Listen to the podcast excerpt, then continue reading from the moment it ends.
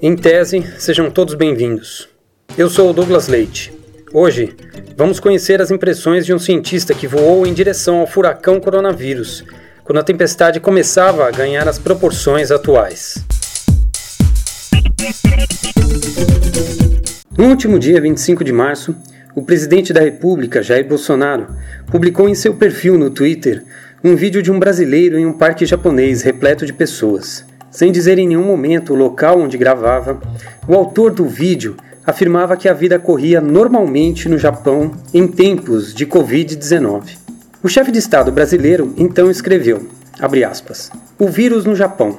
Se a política de isolamento continuar, teremos o caos e o vírus juntos. Fecha aspas. A mensagem é parte de campanha contrária às diretrizes de prevenção sugeridas pela grande maioria dos cientistas em todo o mundo. Você vai ouvir aqui no podcast em tese que as coisas no Japão não estão tão bem como parece ao presidente. O antropólogo Gil Vicente Loureição esteve no Brasil entre agosto de 2018 e setembro de 2019 para conduzir sua pesquisa de pós-doutoramento no Departamento de Política Científica e Tecnológica integrado ao Instituto de Geociências da Unicamp. O Gil está no Japão e concordou em conversar conosco por telefone no último dia 25 de março. Em tese. Hoje eu converso com o antropólogo Gil Vicente Lourenção. O Gil está em viagem com a família no Japão, para onde voltou recentemente depois de concluir seu pós-doutorado aqui no Brasil. Gil, obrigado por nos atender. Por favor, inicie-nos dizendo em qual cidade japonesa você está e como o assunto coronavírus está correndo por aí. Douglas, bom dia, né? Um grande prazer estar aqui conversando contigo. Então, Tsukuba fica uh, a menos de uma hora de trem de Tóquio, né? O, trem expresso, né? Fica no estado de Ibaraki, fica no lado leste do Japão, quase próximo ao, ao Atlântico. O corona é, na verdade, do período que, pelo menos assim, que a gente está aqui, né, que eu estou com a minha família, né, ah, você tem algumas variações do assunto. Bom, eu cheguei aqui no fim de, de janeiro, né? Estou aqui, no caso, uh, desde então.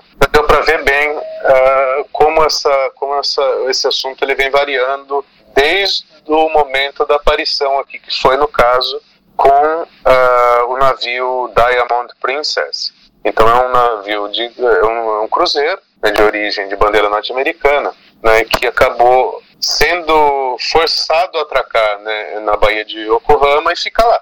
Foi sujeito a uma quarentena que foi justificada pelo governo japonês, né, com apoio e relação direta do, do governo dos Estados Unidos e sofreu críticas e desgaste de todos os lados, tanto no Japão quanto no mundo todo. O navio Diamond Princess tornou-se um laboratório errante de análise do comportamento do Covid-19. Com 3.711 ocupantes, entre passageiros e tripulantes, pelo menos 712 foram infectados e 7 pessoas morreram, segundo dados atualizados em 25 de março. Cientistas e autoridades japonesas e norte-americanas puderam reunir dados sobre a atuação do novo tipo de coronavírus em aglomerações de pessoas em ambiente fechado.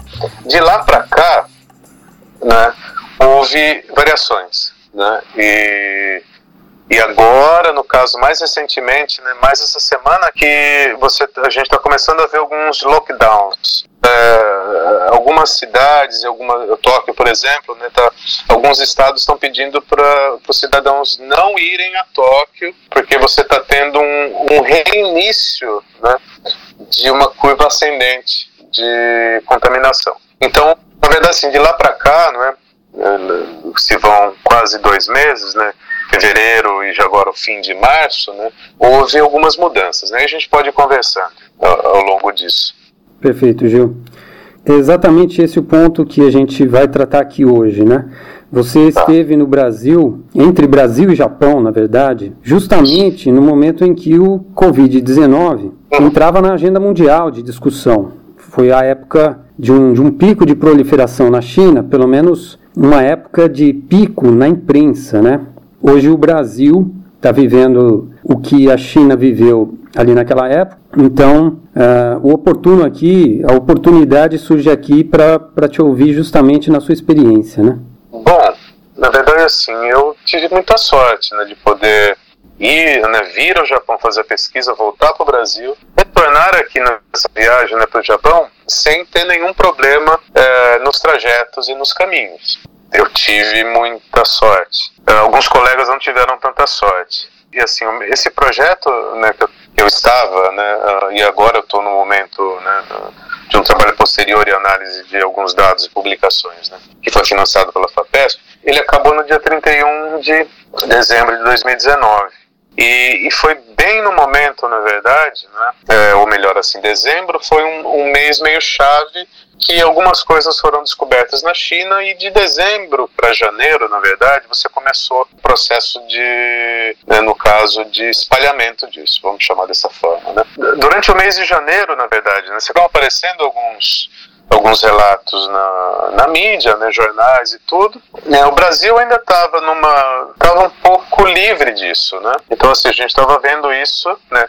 Uh, e no caso eu estava no, no Brasil, né, até, o, até a metade de janeiro, né, vendo isso à distância. Né? E o Japão também, né? Pelo menos as notícias que eu tive, né, do Japão naquele momento, né, indicavam que a coisa, não, pelo menos assim, não era nada preocupante, né? Aí vim, uh, viemos para o Japão, né? E, só que aí em fevereiro né? Com, no caso, o, o, atracamento, né, o Diamond Princess em Yokohama, é que a coisa começou a atingir uma dimensão perigosa no caso japonês. Né? O governo japonês foi criticado por liberar da quarentena os ocupantes do Diamond Princess antes de ter informações conclusivas. Um dia depois do governo iniciar o desembarque dos passageiros, o médico Kentaro Iwata, do Hospital Universitário de Kobe, criticou a falta de protocolos de prevenção no navio, em vídeo veiculado por ele no YouTube.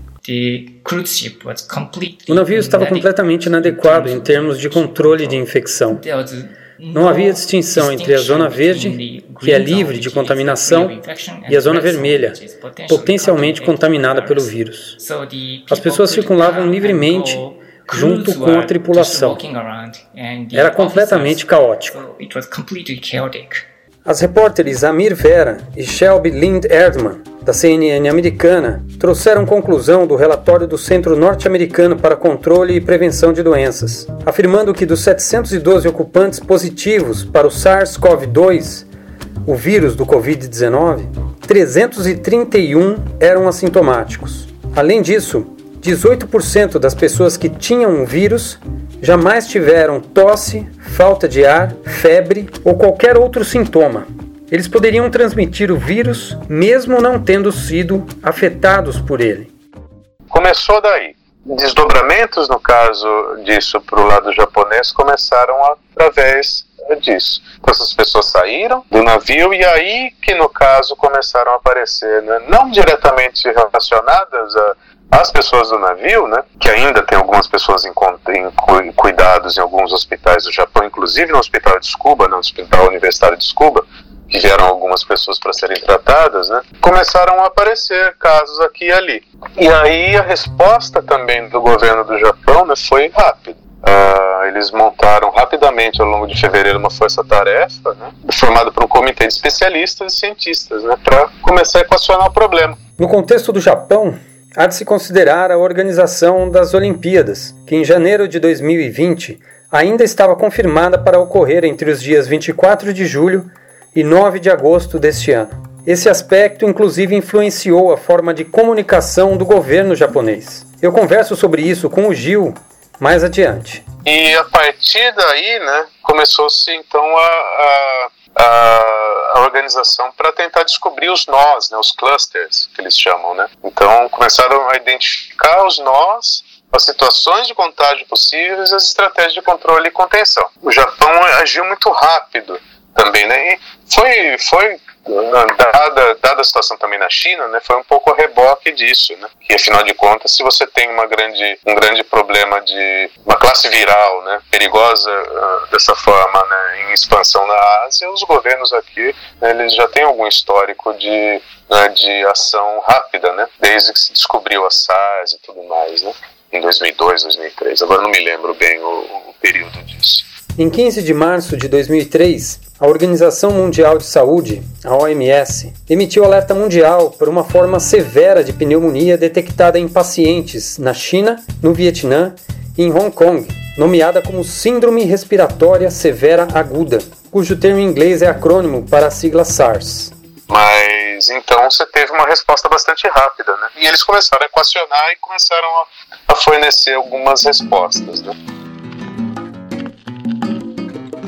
Em tese.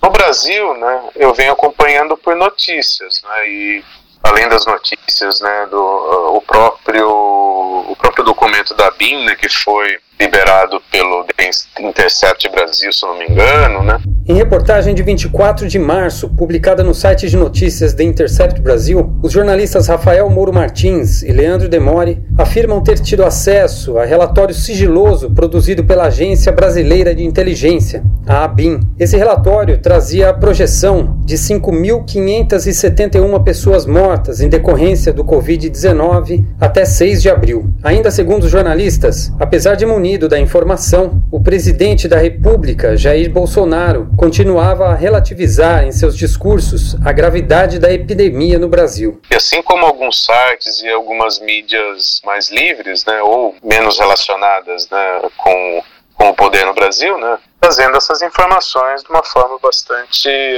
vamos dizer, assustadora. Né? As, as projeções são complicadas. Né? Tem, uma, no caso, um mapa né, que ele mostra em tempo real, aqui, se não me engano, com um dia de, de atualização, né, a situação do coronavírus no nível global. Né? No caso, no Brasil, né, se não me engano, uh, os casos confirmados estão girando em torno de 2.560 quase, né?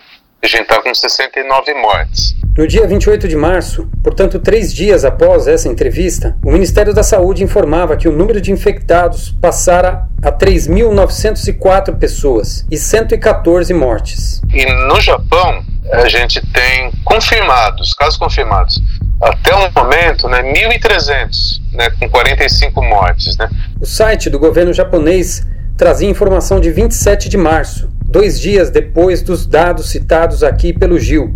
Naquele dia, esses números eram de 1.387 infectados e 47 mortes. Então, assim, 1.300 casos em dois meses de desenvolvimento. E a gente está com, eh, com que, duas semanas, talvez, de aparição e, uh, e assim, de aparição ou, ou, de registro, talvez, né? E a gente já está com é, 2.560 casos. Então, assim, né? comparativamente é assustador. É. E mil casos a mais do que dois dias atrás, para você ver como essa curva está. Como ela está. É. Exatamente. Então é uma coisa assustadora. E aqui, não é, do lado de cá, né, o desdobramento disso foi uma né, ação dessa força-tarefa né, do comitê de especialistas, no caso, né, como eu te falei, né, identificar os nós nas situações de contágio e estratégias de controle e contenção.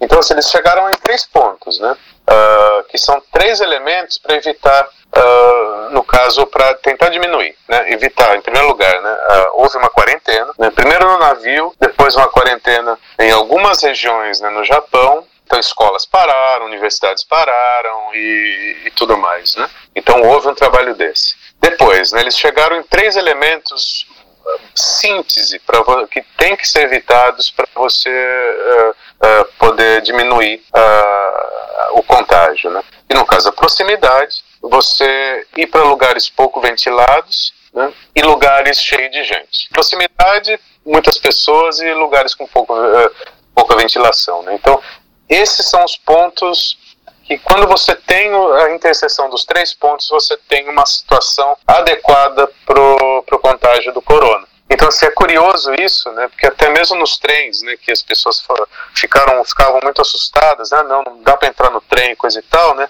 Mas o trem, os trens, né? Que grande parte da, da do transporte de pessoas no Japão é feito por trens, né? Trens, metrôs tudo mais, né? né? E aí chegou-se ao resultado de que os trens e metrôs e tudo mais, eles não são preocupantes, porque você tem, apesar da proximidade, né, você não tem pessoas falando diretamente uma de frente para outra, apesar né, de você não ter uma ventilação adequada, você tem filtros também nos trens, circulam o ar. Então, assim, né, é, você não tem as três situações é, chave para você facilitar o, o contágio assim como outras, né? Outras situações que aparentemente né, elas são parecem ilógicas, né? Mas como assim? Você está num trem cheio de gente, você não vai pegar? É, aparentemente não. Né? Então, assim, esse foi o primeiro, né? Uh, identificar, então, segundo, desculpa, né? Identificar os, os elementos, né? Que você teria que agir, né? Em terceiro, né, quarentena e fechamento de locais. Né, né, em quarto, nas escolas, universidades, e começar a cortar a circulação das pessoas. Né, em quinto, né, uh, que conta, né, no, no caso japonês, é uma componente cultural, né, ou seja, né, um baixo contato e uma baixa proximidade entre as pessoas. Né. Isso daí também é algo que, lógico, não explica o baixo número de infectados, mas assim, é algo que conta no, no bom sentido. Né, porque assim, né, você não vai abraçar pessoas, você não vai beijar essas pessoas no rosto, você não vai pegar na mão dessas pessoas e depois botar a mão na sua boca, nos seus olhos e por aí vai. Então esse tipo de coisa, né, que, que é uma componente cultural importante, é, ajuda também a, a, a, explicar um pouco desses baixos casos, sabe? Ou melhor, né, do controle, né, porque a gente tem uma curva mais estável e não uma curva de progressão geométrica como no caso a gente tem no, no caso brasileiro, né? Então ela é quase uma curva que ela está apontando para uma certa linearidade, no caso do Japão, né? Em tese.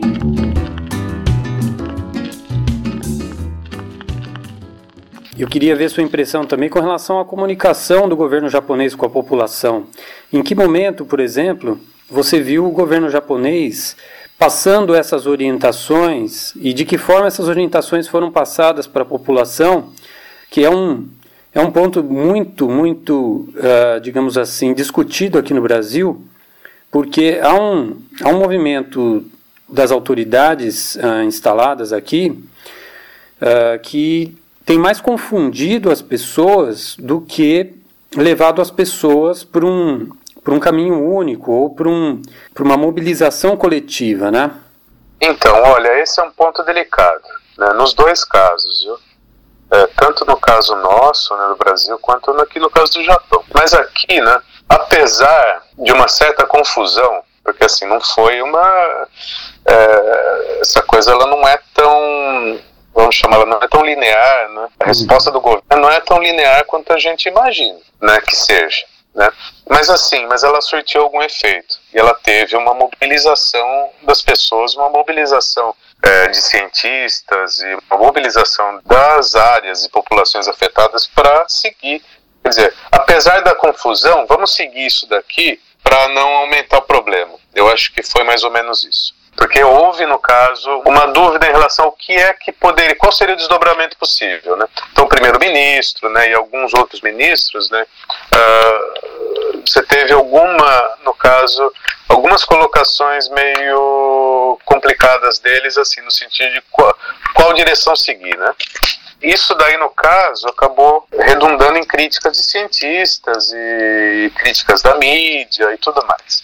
Mas, enfim, né, apesar de tudo, né, houve, uma, uh, houve alguma direção. Né? Então, assim, né, quando o primeiro-ministro lhe pediu, no caso, que as pessoas ficassem em casa, que as pessoas não fossem né, à, à escola ou não fossem, né, no caso, houve críticas, mas essas pessoas atenderam. O que era melhor, então, ficar em casa, era melhor evitar circular né, por algum tempo né, e tudo mais. Né? Então, você teve uma certa, é, um certo respeito a, uma, a, a, a esse pedido né, do primeiro-ministro. Né? Foi seguido né, por por pedidos no, nos níveis locais, no, nos níveis locais e tudo mais, né? prefeituras, né? E, e coisa e tal. Então você teve é, esse tipo de, de coisa, né? Segundo, né? Uh, por que, que eu estou falando que houve alguma confusão, né? Por quê? Porque o Japão iria realizar as Olimpíadas aqui. Então, assim, né? Como é que você pode lidar com uma uma, com uma taxa de descontrole tão grande com um evento que assim que essas pessoas estão se preparando há quatro anos ou até antes para ocorrer e enfim que pode tudo ir por água abaixo com uh, alguma declaração que essas pessoas, uh, que essa classe política poderia vir a dar. Então foi isso, né? Você teve então uma, uma certa dúvida em relação a, a, ao que dizer. Uh, o primeiro-ministro, né? Foi seguido também por uma dúvida em relação ao que ao, ao, que dizer, no caso, a presidente da prefeitura, no, no caso, a, pre, a, presidente do estado né, da, de Tóquio, né, tipo uma prefeita, né, ela, ela também falou, não, as Olimpíadas vão acontecer, e bateu o pé e tudo, e só que essas coisas foram se transformando mais recentemente, até o ponto que você, então, entendeu que as Olimpíadas não vão poder se realizar. Em videoconferência realizada em 24 de março, o presidente do Comitê Olímpico Internacional, Thomas Bach, e o primeiro-ministro japonês, Abe Shinzo, anunciaram que os Jogos Olímpicos do Japão foram adiados para a data futura, até o verão de 2021. Então, assim, né, essa, essa, o nível né, e a certeza das respostas, ela oscilou em relação a isso, em relação às notícias que também eram incertas, né? Agora sim, né, no caso do Brasil, né, é, você vem acompanhando melhor que eu né, os desdobramentos disso e é assustador né, você ter uh, previsões né, de cientistas sendo atacadas por, pelo presidente da República. Então uma coisa muito difícil esse tipo de coisa, de ver que ele é o responsável direto pela tragédia que, se, que, ela, que, vai acontecer, né? E a culpa não é de mais ninguém. Eu gostaria só de frisar isso, né? Que ele tem a direta responsabilidade pelos desdobramentos que vão acontecer no, nesses 15 dias posteriores, né? O Gil aborda agora o papel da infraestrutura de saúde no enfrentamento da doença causada pelo SARS-CoV-2. Também é importante falar, né? A coisa do corona, ela está relacionada também a, a, a, uma condição mais geral de um, de um nível de vida e de um nível de um suporte de, um parque hospitalar. Uh, se você tem um parque hospitalar ele não uh, que ele não tem condições de, de suprir no caso procura, né, que é exatamente esse o medo, né, quando você quer achatar a curva, é isso que as pessoas estão falando, né? Os especialistas e tudo, né? Ó, oh, a gente tem que achatar a curva de contágio, né? porque dessa forma você consegue ter uma cobertura um pouco melhor do seu parque hospitalar. Agora, se você tem um alto número, você não vai ter cobertura. Isso quer dizer que uh, muita gente vai morrer em casa e vai uh, auxiliar, no caso, numa propagação em nível nacional. Então, assim, né, no caso japonês, né, você tem uma boa cobertura hospitalar. E o baixo número, eu gostaria até de falar isso, né, tem gente tentando entender o porquê do baixo número, por que, que essa curva ela tá baixa, né, por que, que ela está ela tá crescendo da forma que ela está crescendo. E assim, e há quem diga né, que a vacinação também contra a pneumonia, né, uma vacinação que ela já vem depois dos 60 anos, né, com uma política pública no Japão, né, para pessoas idosas, né, Uh, há gente que está pensando que isso daí seja alguma forma de. Quer dizer, que isso daí é mais benéfico do que a princípio a gente poderia imaginar. Pessoas com mais idade, né, vacinadas contra pneumonia, elas não estão ou, ou estão morrendo em decorrência do, do coronavírus. Isso daí é uma coisa interessante, né? mas enfim, né? é uma coisa que é, ainda está em. Foi levantada uma hipótese, né? mas ainda isso daí vai algum tempo de estudo, com certeza. Eu perguntei ao Gil como todo esse cenário que estamos vivendo afetou o teor da publicação de sua pesquisa científica. A propósito, não perca os detalhes sobre a pesquisa do Gil, que fala sobre a ciência ciborgue, no segundo episódio da série temática que identifica a influência da trajetória pessoal de cientistas em sua produção de pesquisa. Na primeira quinzena de abril, aqui no podcast em tese. Falando sobre essa transição que você teve aí do Brasil para o Japão, é, o corona de alguma forma alterou sua, os seus relatórios finais? Você chegou a pensar em em mudar alguma coisa do que você estava iniciando escrevendo, os seus esboços? Como é que isso funcionou em termos de prática de pesquisa no seu pós-doc? Olha, Douglas, essa é uma pergunta muito boa. Eu estou vivendo os desdobramentos dessa pesquisa e da importância dela, né? Então, assim, né, ela não foi afetada pelo cenário do corona, porque inclusive o corona foi né, ele se desdobrou né, e vem se desdobrando né, uh, após a entrega do relatório. Então, estou num, num, período posterior né, escrevendo e, e, e, publicando os resultados da pesquisa. Por um lado, né, isso não, não, assim, não, não afetou mas por, por outro lado potencializou, porque o que eu estou vendo e a resposta que eu estou vendo das pessoas com as quais eu estive é, relacionado e eu estou ainda relacionado, né, em decorrência da pesquisa, né, são muito animadores. Então, essas pessoas né, do, que estiveram envolvidas comigo estão trabalhando para encontrar soluções open source ou, ou, ou, soluções mais baratas e mais rápidas para você poder, é, no caso, auxiliar ou ajudar em algum problema uh, decorrente da pandemia, ou no caso, em decorrência do contágio do corona. Né? Seja desenvolvendo ferramentas, seja ajudando a pensar, seja falando de ciência né, e das formas que você pode é, viver num mundo em transformação, né, e num mundo em contágio. Né? Então, assim, você tem uma série de desdobramentos muito positivos disso. E, e que se diga né? Vamos dizer a verdade, né? com tudo isso, né, há de se notar uma reativação do interesse pela ciência. Não é? Quando algumas tragédias acontecem, né, algumas respostas elas aparecem. E a resposta da ciência ela é muito mais palpável né, e pode te dar uma sobrevida uh, do que outros tipos de resposta uh, e outros tipos de mobilização e outros tipos de associação. Eu não vou falar aqui quais são os outros tipos, né, mas isso daí, uh, afinal de contas, o ouvinte ele vai poder entender muito bem, né? Mas o, a resposta dos cientistas ou, ou, ou, das ciências, né, ela auxilia, ela, ela ajuda a, a passar por isso e a sobreviver, que é a grande questão. Em tese.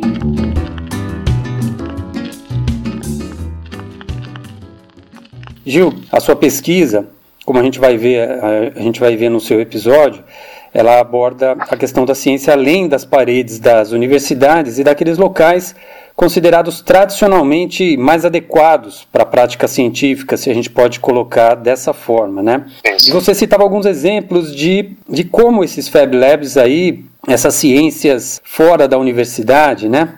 Elas estão ajudando nesse contexto do corona. É, você pode citar aqui esses, esses alguns exemplos? Posso, posso sim, né? Olha, você tem iniciativas em nível mundial, nacional e nível local. Eu estou um pouco distante agora do Facebook por conta da viagem, mas assim, no Facebook também é uma grande ferramenta de contato, né? E de visualização de uma série de coisas muito legais. E assim, né? Eu venho seguindo alguns grupos, né? De que estão, no caso, desenvolvendo e, e lançando é, planos e, e, e, elementos open source para você poder criar algumas ferramentas, no caso, para oferecerem algumas respostas a isso. Né? No caso, os respiradores. Né? Uh, você tem alguns grupos na Itália que começaram a fazer, ou começaram, a, no caso, a fabricar né? e, é, respiradores, porque o grande gargalo nos hospitais estava sendo em torno, da, no caso desses respiradores pulmonares. Né?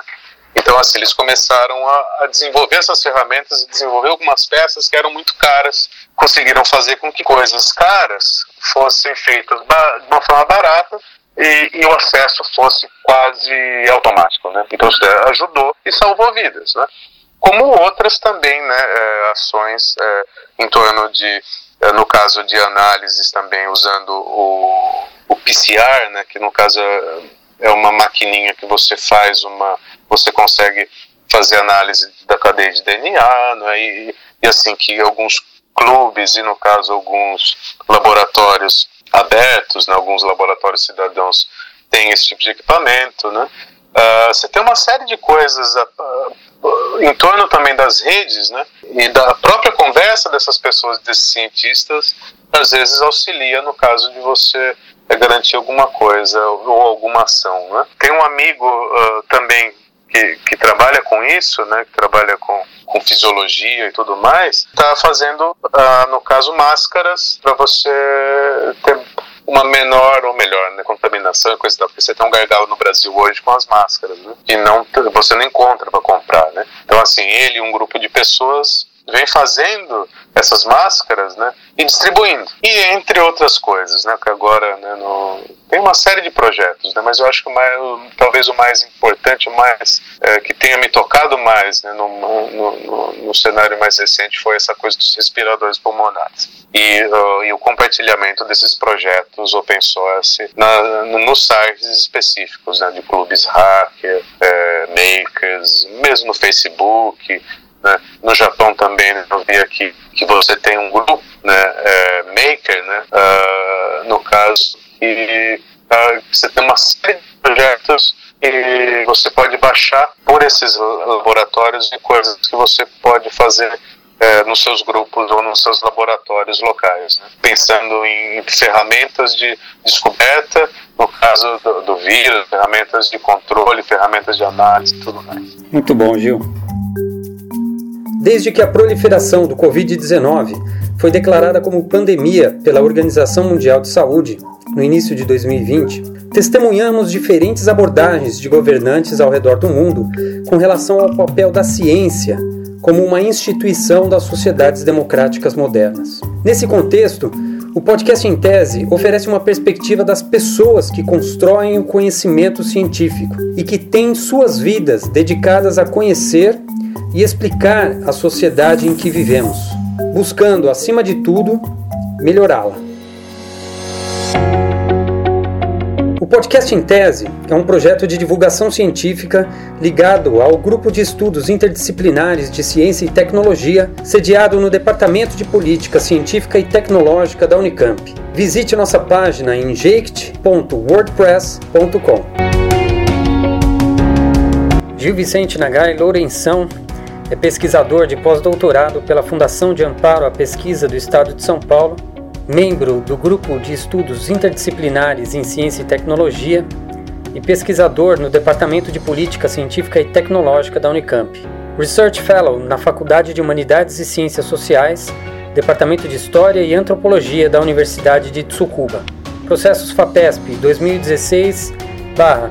2016-2106-6 e 2018 barra 06952 dígito 7. Para contatá-lo, gilvicente.ufscar.br. Eu, Douglas Leite, fui responsável pelo roteiro, narração e edição deste episódio. Sugestões e críticas são bem-vindas em podcastintese.gmail.com. Um abraço e até o próximo episódio.